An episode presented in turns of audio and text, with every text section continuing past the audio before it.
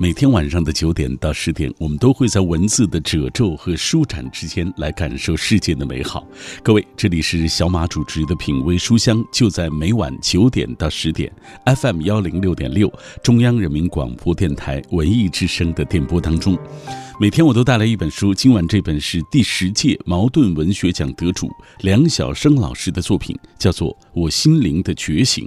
这本书收录了梁先生。关于个人成长和人生价值思索的经典散文篇目，其中既有理想主义者犀利的一面，也有温情、感性和质朴的一面。他用细腻的笔触写母亲的慈爱、父亲的老、兄弟姐妹之间的手足情深，以及对人生的感悟等等。那稍后我们就为大家来阅读这本书。在听节目的过程中，当然也欢迎大家来跟我们保持紧密的联络啊！梁晓声老师著作等身，据说他至今出版的作品的文字量已经超过了千万字啊，将近两千万字了，应该是大概一千八百万字左右。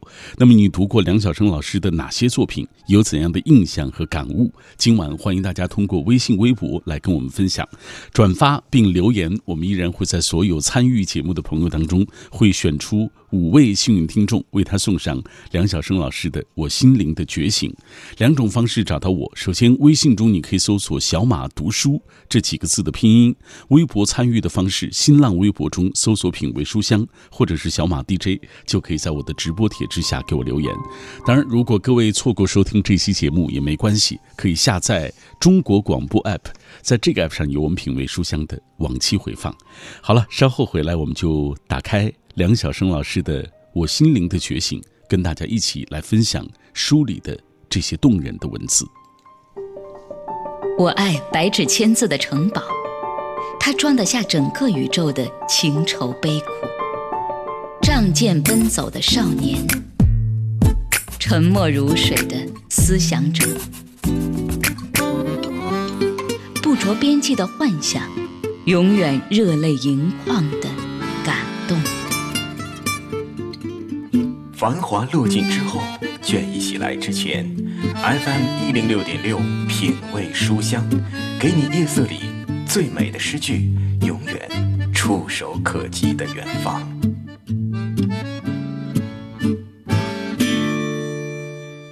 梁晓声作为中国当代最重要的作家之一，执笔文坛近四十年来，发表作品字数超过了千万。他曾经创作过许多深具影响力的小说。比如今夜有暴风雪，这是一片神奇的土地，雪城、年轮等等，在创作小说的间隙，也写下了大量深受读者喜爱的散文或杂文，部分作品也曾经被收入到中小学生语文教材当中。那今晚我们为大家介绍的是梁晓声老师的最新散文集《我心灵的觉醒》。在这本书中收录了他在各个创作时期的经典之作，有反映浓厚亲情的《慈母和我的书》《兄长》等，有歌颂人性的《我与橘皮的往事》《花儿与少年》《丢失的香秀》等，《丢失的香柚》等。有探讨文化的中国人文文化的现状、百年文化的表情等，更有言辞犀利、针砭时弊的一系列杂文等等。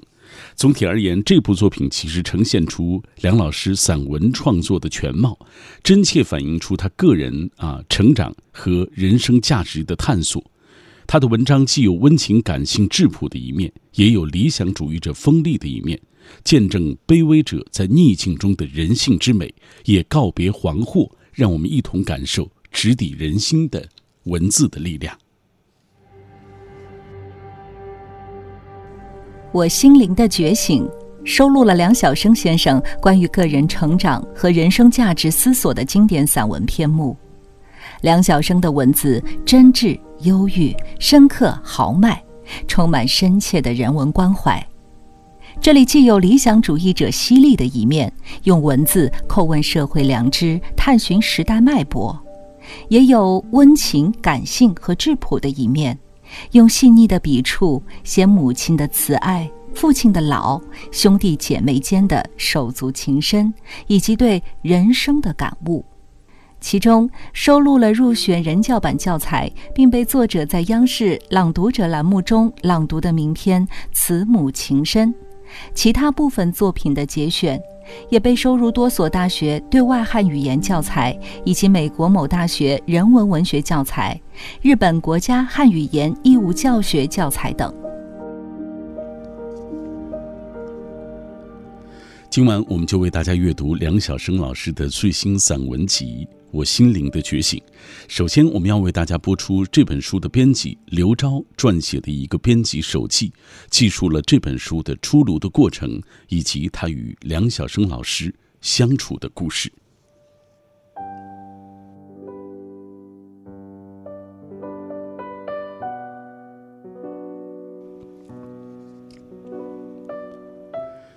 今年八月，梁晓声先生凭借长篇小说《人世间》。荣获了第十届茅盾文学奖。此时，梁先生的新书《我心灵的觉醒》刚送进印厂。作为编辑，自有与有容焉之感。梁先生平日不用微信、邮箱，甚至不上网，打电话又担心打扰到他的工作，于是我便发了一则短信：“梁老师，恭喜您获得茅盾文学奖，真为您高兴。”先生次日回复我：“收到了，谢谢。”小生敬父。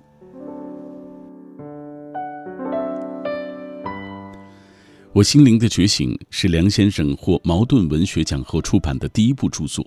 借此机会，聊聊这部作品以及我眼中的梁晓声。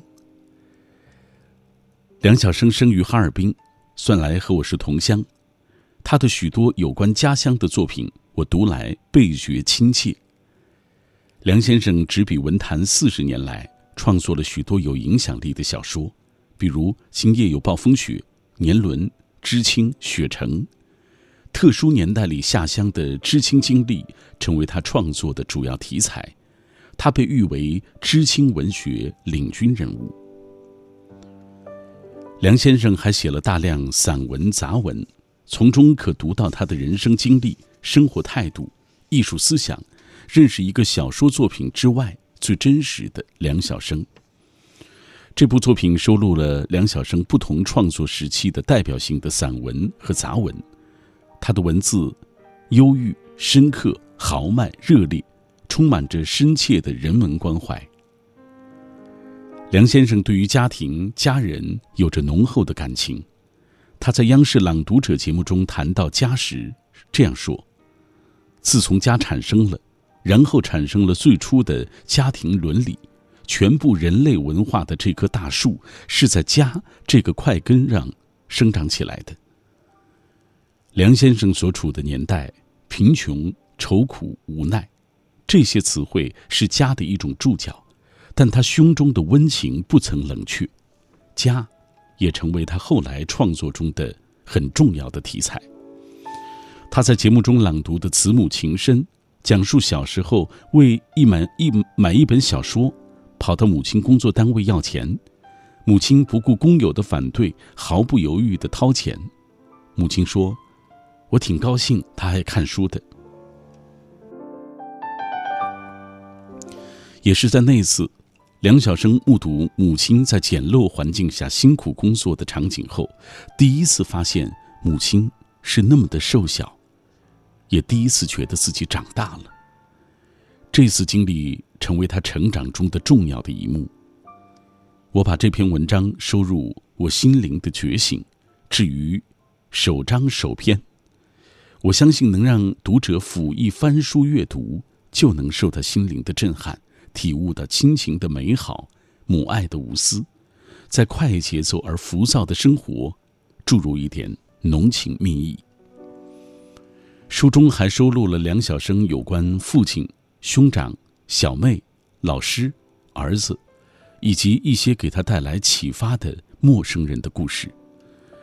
从中可见梁晓声的至情至性，他毫无保留、毫无掩饰地写出心中的爱与感动，唤醒心灵，见证卑微者在逆境中的人性之美和人性之光。心中。胸中含蕴脉脉温情的梁晓声，同时以敢于发声、针砭时弊著称。这本书后半部分收录了他的一些社会时评。他总能以敏锐的目光去发现现实问题，再以文字叩击社会良知，洞悉社会病灶，探寻时代脉搏。每一字每一句，都写裹着风霜，都直击痛处。他窥探幽微而复杂的人性，探索为何我们对平凡人生身怀恐惧，讨论国人的忐忑心理，每每读来都是酣畅淋漓。他对普遍问题的关注与思索，引起我们强烈的共鸣与反思。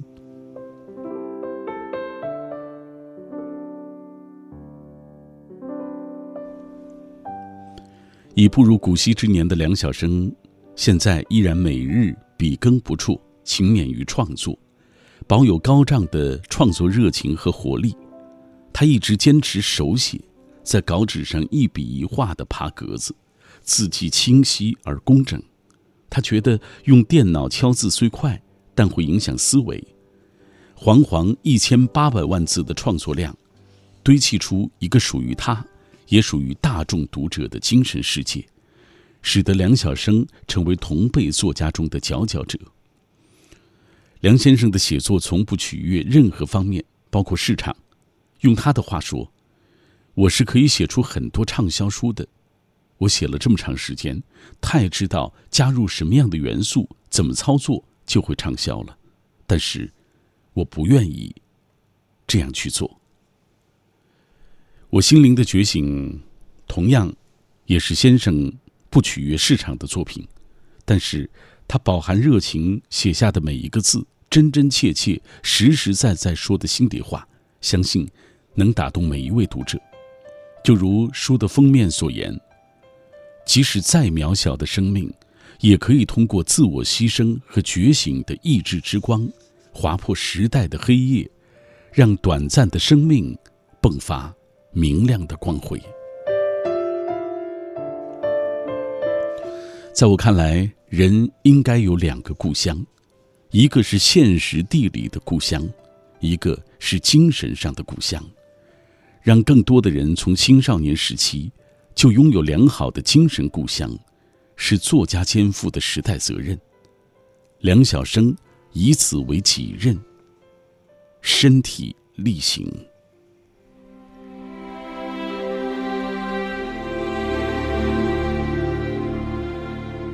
梁晓声，第十届茅盾文学奖得主，当代知名作家，北京语言大学教授，全国政协委员，中央文史研究馆馆员，至今创作了包括散文、小说、杂论、纪实文学等在内的作品逾千万字，其散文被广泛收入中小学语文课本、课外阅读教材和教学辅导读物，代表作有《今夜有暴风雪》。年轮、知青、人世间等。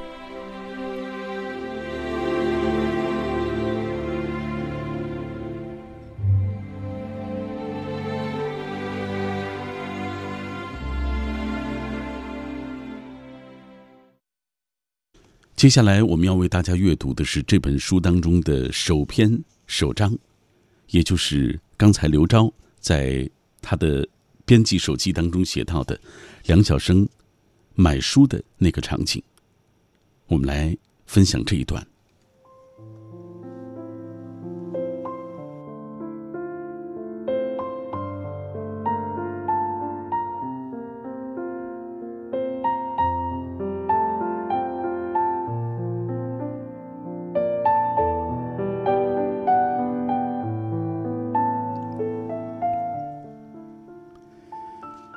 我买的第一本长篇小说。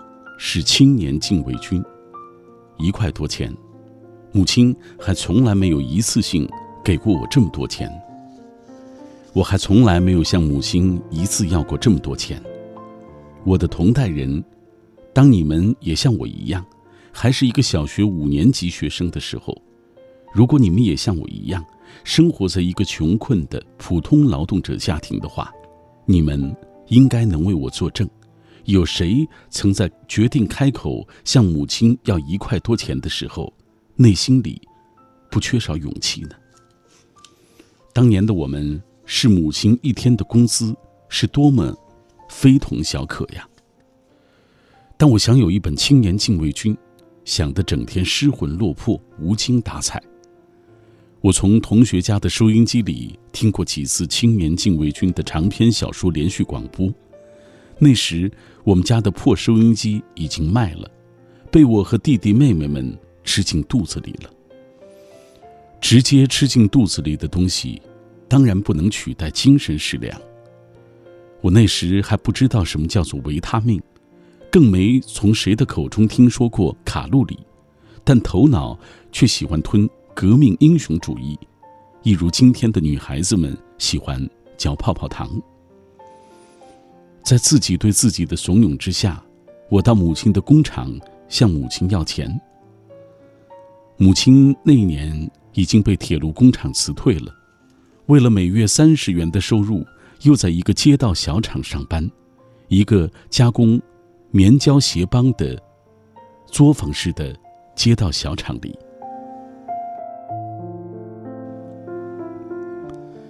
一排破窗，至少有三分之一埋在地下，门也是，所以只能朝里开，窗玻璃脏得失去了透明度。乌玻璃一样。我不是迈进门的，而是跌进门去的。我没想到门里的地面比门外的地面低了半米。一张踏脚的小条小条凳，全做门里的台阶。我踏翻了它，跌进门的情形如同掉进了一个深坑里。那是我第一次到母亲为我们去挣钱的那个地方。空间非常的低矮。低矮的使人感到压抑，不足二百平米的厂房，四壁潮湿颓败，七八十台破缝纫机一行行的排列着，七八十个都不算年轻的女人忙碌在自己的缝纫机后，因为光线阴暗，每个女人头上都吊着一只灯泡，正是酷暑炎夏，窗不能开。七八十个女人身体和七八十只灯泡所散发出的热量，使我感到犹如身在蒸笼里。那些女人热得只穿背心，有的背心肥大，有的背心瘦小，有的穿的还是男人的背心，暴露出相当一部分丰厚或干瘪的胸脯，千奇百怪。沾絮如同褐色的垂暮，如同漫漫的雪花。在女人们，在母亲之间纷纷扬扬的飘着，这使他们不得不一个个戴着口罩，口罩上都有三个实心的褐色的圆，那是因为他们的鼻孔和嘴的呼吸，将口罩润湿了。沾絮就附着在上面，他们的头发、臂膀和背心也差不多都变成了褐色，毛茸茸的褐色。我觉得自己恍如置身在山顶洞人时期的女人们和母亲之间。我呆呆地将那些女人扫视一遍，却发现不了我的母亲。七八十台破缝纫机发出的噪声震耳欲聋。一个用竹篾子拍打沾絮的老头对我大声嚷着：“你找谁啊？”那毛茸茸的褐色的老头就像一只老熊猿。我对他说：“我找我妈。”你妈是谁呀？我大声说出母亲的名字，然后头朝着最里边的一个角落一指，那儿。于是我穿过一排排缝纫机，走到那个角落，看见一个极其瘦弱的、毛茸茸的、褐色的脊背弯曲着，头凑近在缝纫机板上，周围几只灯泡的热量烤着我的脸。妈，背直起来了。我的母亲，她转过身来。我的母亲，肮脏的、毛茸茸的、褐色的口罩上方，我熟悉的一双疲惫的眼睛，吃惊的望着我。那是我的母亲的眼睛。母亲大声问：“你来干什么？”我有事快说，别耽误妈干活。我我想要钱。我本已不想说出“要钱”两个字，可是终究说出来了。要钱干什么？买书。多少钱？一块五毛钱。母亲掏衣兜，掏出一卷毛票来，用指尖皴裂的手指点着。旁边的一个女人停止了脚踏缝纫机，向母亲探过身来喊：“大姐，别给，没你这么当妈的，供他们吃，供他们穿，供他们上学，还供他们看闲书。”那女人又对我喊：“你看你妈这是在怎么挣钱呀？你忍心朝你妈要钱买书吗？”母亲却已将钱塞在我的手心里，大声回答那个女人：“嗨。”谁叫我们是当妈的呢？我挺高兴他看书的。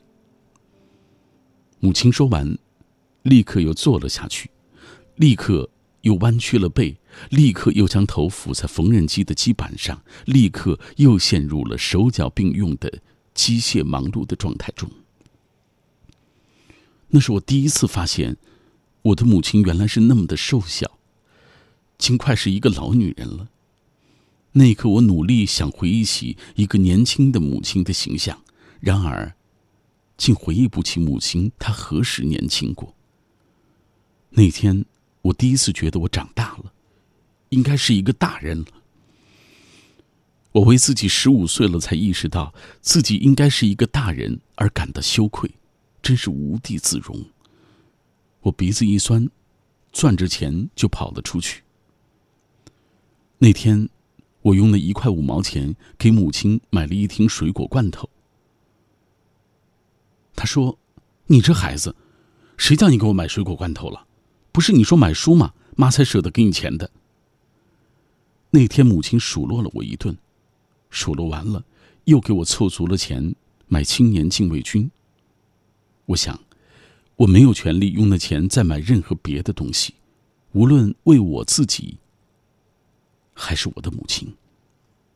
从此，我有了第一本长篇小说《青年禁卫军》。读书是一种生活方式，阅读让我们重新认识这个世界。中央人民广播电台文艺之声 FM 一零六点六，品味书香。周一到周日晚九点，让我们在书中寻找诗与远方。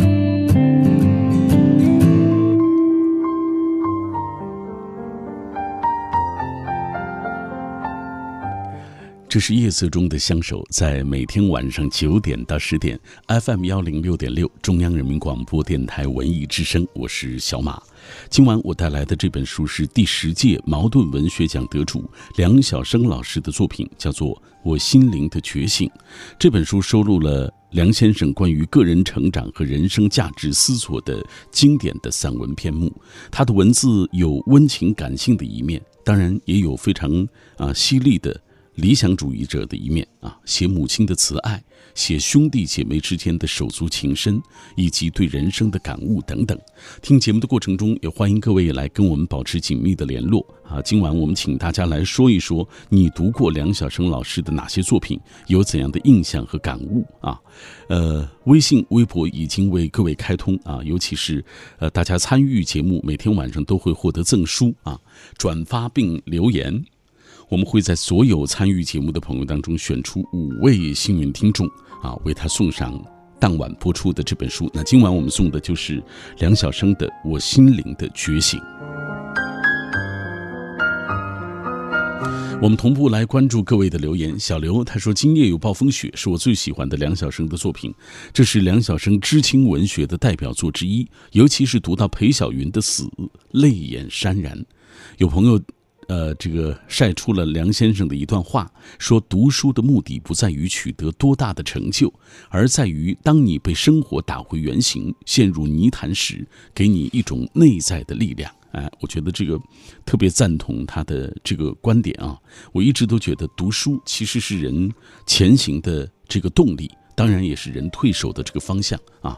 因为你在读书的过程当中。其实是对远方有了更多的向往，它也支撑你走向更远的地方。当你有一天真的，呃，这个所谓老去啊，那我觉得读书也是你最后的回归的那个港湾，因为它也能收留你，并且在文字的褶皱和舒展之间，感受生命的这种静默之美。爱吃红薯的小妖他说：“读过梁先生的《父亲的人》这篇，都应该被感动。”呃，他说他的语言非常的朴实，饱含深情地写出了父亲养家糊口的不易和父亲的善良、吃苦耐劳。生活里哪有岁月静好、现实安稳啊？不过是父母在背后为我们负重前行罢了。有这样的感悟，我觉得你就没有白读这这篇文章啊，就是他的父亲这篇，在这个我心灵的觉醒。这本书当中也收录了这篇散文。我们继续再来关注其他朋友的留言。云彩飞扬说：“心知自省，觉醒，然后自信从容。希望通过阅读梁晓声老师的作品，感悟心灵的这种美妙。”呃，还有其他的朋友的留言，这是毛豆说：“生活是一把锋利的磨刀石。”呃，听着听着就会觉得让人内心感动啊！我是纳斯加，也是说，梁先生的语言非常的朴实，特别让人感动，听着就会流泪啊！呃，我们下半时段读一篇不那么流泪的，好不好啊？上半时段其实我自己在读的过程当中也有感触。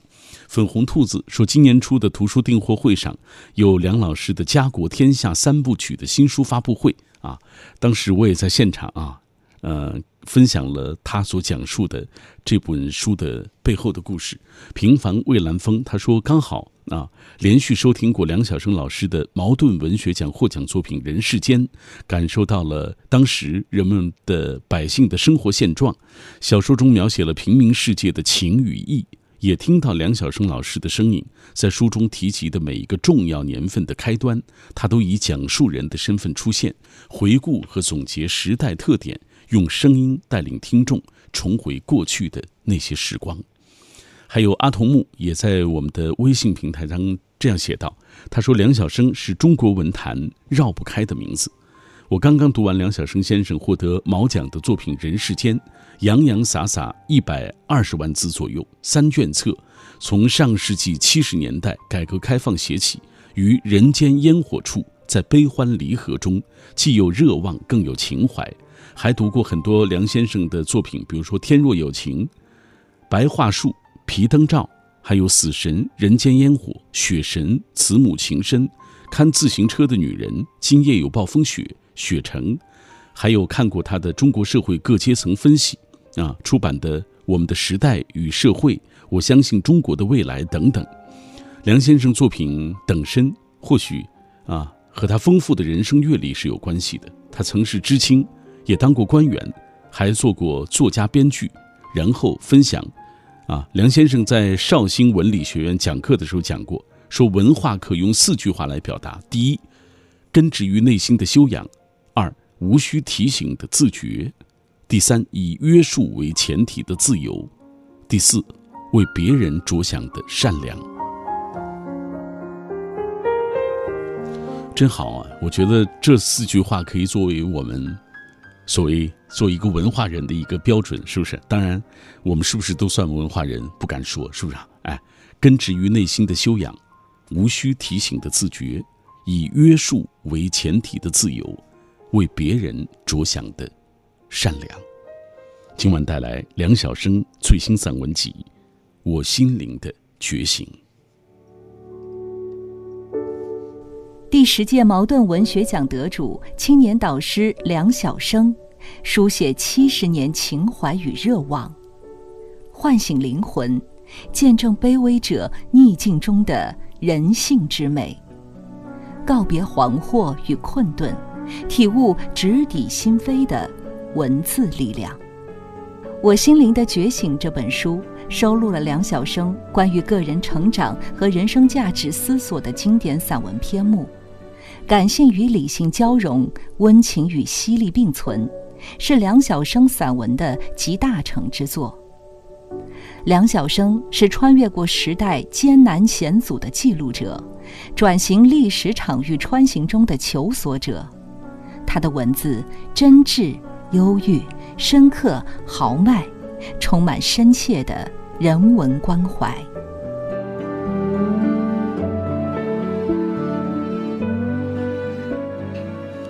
接下来我们要为大家阅读的这篇写梁晓声的儿子啊，他笔下的儿子，你看也是充满了父亲对儿子的这种爱啊。我们来看一看这篇体恤儿子。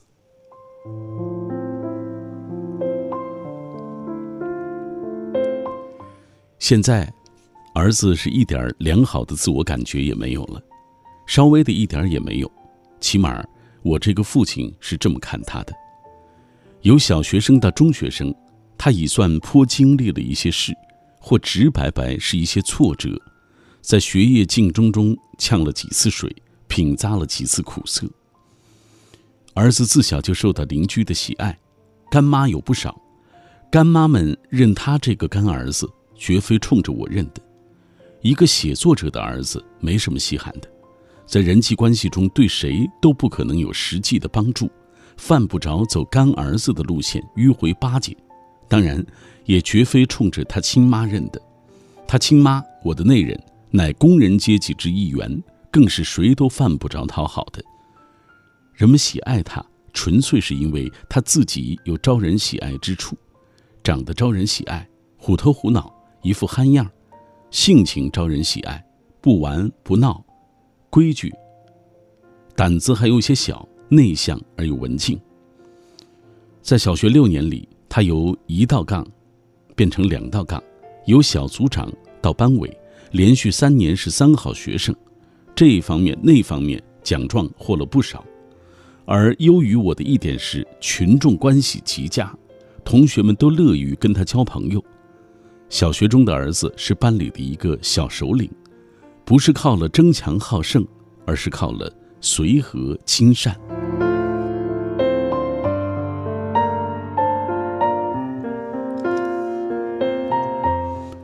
六年级下学期，他顶在乎的一件事，便是能否评上三好学生。评上了，据他自己讲，就可以被保送了。然而，儿子小学的最后一次考试，也就是毕业考试，却并没有考好。在我印象中，似乎数学九十六，语文八十五分，平均九十点五。结果可想而知，他在全班的名次排到了第二十几名。儿子终于意识到。保送是绝无希望了。但是他说：“我们老师说了，一百二十三中也不错，以后可能升格为区重点中学。”他这么安慰自己，也希望他的父亲能从这番话中获得安慰。我当然是有些沮丧的，但主要是替他感到的。我说：“儿子，好学生不止出在重点中学里，你能自己往开了想，这点。”爸爸赞成。在我印象中，一百二十三中是我们那一区普通的不能再普通的一所中学。然而，儿子连这所中学也没去成。两天后，他回到家里，表情从来没有过的抑郁。他说：“爸，老师说去一百二十三中的同学名次必须在二十名以前。”我说：“那你如果连一百二十三中也去不成的话？”能去哪一所中学呢？老师悄悄告诉我，推荐我去北医大附中。听起来倒好像老师格外惠顾他似的，而北医大附中，据我想来，已属最后的退却了。我问他：“你们老师不是说考卷要发给家长们看看吗？”我这么问，是因为我凭着大人的社会经验，开始起了些疑心。儿子说：“又不发了。”我问：“为什么？”他说：“不知道。”你怎么想的？我，我怎么想也没用啊。我说：“儿子，听着，如果你希望进一所较好的中学，爸爸是可以试着办一办的。只不过这太违反爸爸的性格。但爸爸从来没给你开过一次家长会，觉得很愧疚，也是肯在你感到需要时。”刚说到这儿，儿子就说：“爸，你别说了，我不怪你，我去北医大附中就是了。”看得出，儿子不是不愿使我这个老爸做什么违心求人之事的。然而，儿子连北医大附中也没去成。第二天，他接到同学打来的一个电话后，伤心的哭了。他被分到一所全市最差的中学。我说：“别哭，也许是不一定的事儿呢。”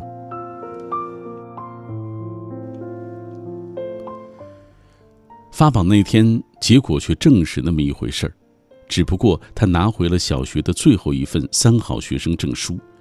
于是该轮到我安慰他了。我说：“嗨，哪怕最差的中学，只要学生自己努力，也是有可能考上最好的高中的。你难道没有信心做一名这样的中学生吗？”他流着泪说：“有的。”于是开学那天，我亲自送他去报道。但是他的干妈们和一直关心着他升学去向的我的朋友们，获知消息后，一个个都感到十分意外，纷纷登门登门了。有的严厉的批评我对子女的不负责任，有的见义勇为的向儿子保证着什么。在正式开学的第三天，儿子转入了一所重点中学，这是我根本没有能力扭转的。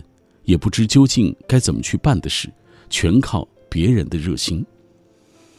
如今上了重点中学的儿子，仅仅一年，性情彻底变了，也成了家中最没有业余时间的成员。早晨我还在梦乡之中，他就已经离开家，蹬着自行车去上学了。晚上，妻子都已经下班了，儿子往往还没回到家里，一回到家就一头扎入他自己的小房间。将门关起来，吃过晚饭，搁下饭碗，又回到他的小房间。有一次，我问他，在同学中有没有新朋友呀？他摇头，摇过头说：“都只顾学习，谁跟谁都没时间建立友谊。”倒是他小学的同学们，星期天还常一伙一伙的来找他玩儿。瞧这些小学的学友们，那一起亲密劲儿。我真从内心里替孩子们感到忧伤。缺乏友谊，缺少愉悦的时光，整天满脑子是分数、名次和来自家长以及学校双方的压力。这样的少年阶段，将来怕是连点儿值得回忆的内容都没有了。几分之差，往往意味着名次排列上前后的这个悬殊，所以为了几分乃至一分半分。他们彼此之间的竞争态势，绝不比商人们在商场上的竞争性缓和。有我的儿子，我也很是体恤中国当代的所有上了中学的孩子们，他们小小年纪，也许是活得最累的那部分中国人。Thank you.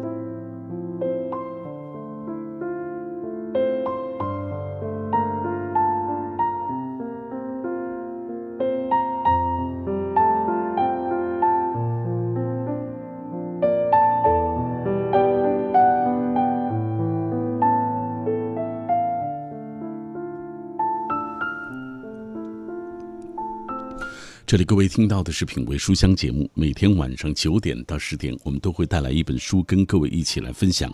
今晚我们带来的是新华先锋出版公司出版的梁晓声的作品《我心灵的觉醒》。这本书也是梁晓声获得毛奖之后啊推出的最新的一部散文集。呃，同步关注各位的留言。今晚我们都在分享，就是大家读过哪些梁晓声先生的作品，有怎样的感悟？这位。他是特别喜欢梁老师的人世间，他说这就是一段人生的旅程，感悟不平凡的人生。这本书也是非常的感人。Lucy 说：“我想真正有价值的文学是人间生命岁月里的启示录。一位叫人深深尊敬的作家，是人类灵魂的工程师，潜移默化啊，与无边啊无远弗国的文学力量，可以唤起人间最真挚的深情和善意。”刚听了小马朗读梁老师的作品，非常感动，仅向梁老师致敬，啊，会尽快买梁老师的这本书《我心灵的觉醒》，一睹为快的。谢谢 Lucy，远在美国新泽西啊，跟我们一起来分享他每晚听节目的感受。呃，来分享大家的留言。英勇的心灵别墅说：“人世间我读过，是一部值得关注的成长小说，处理人与人之间的这个关系。”啊，情感态度也特别值得关注。还有有朋友提到说，看过梁老师的同名小说改编的电视剧《年轮》啊，那些年其实真的是，呃，就是我们有太多影视剧的作品其实是改编自梁晓声的作品啊。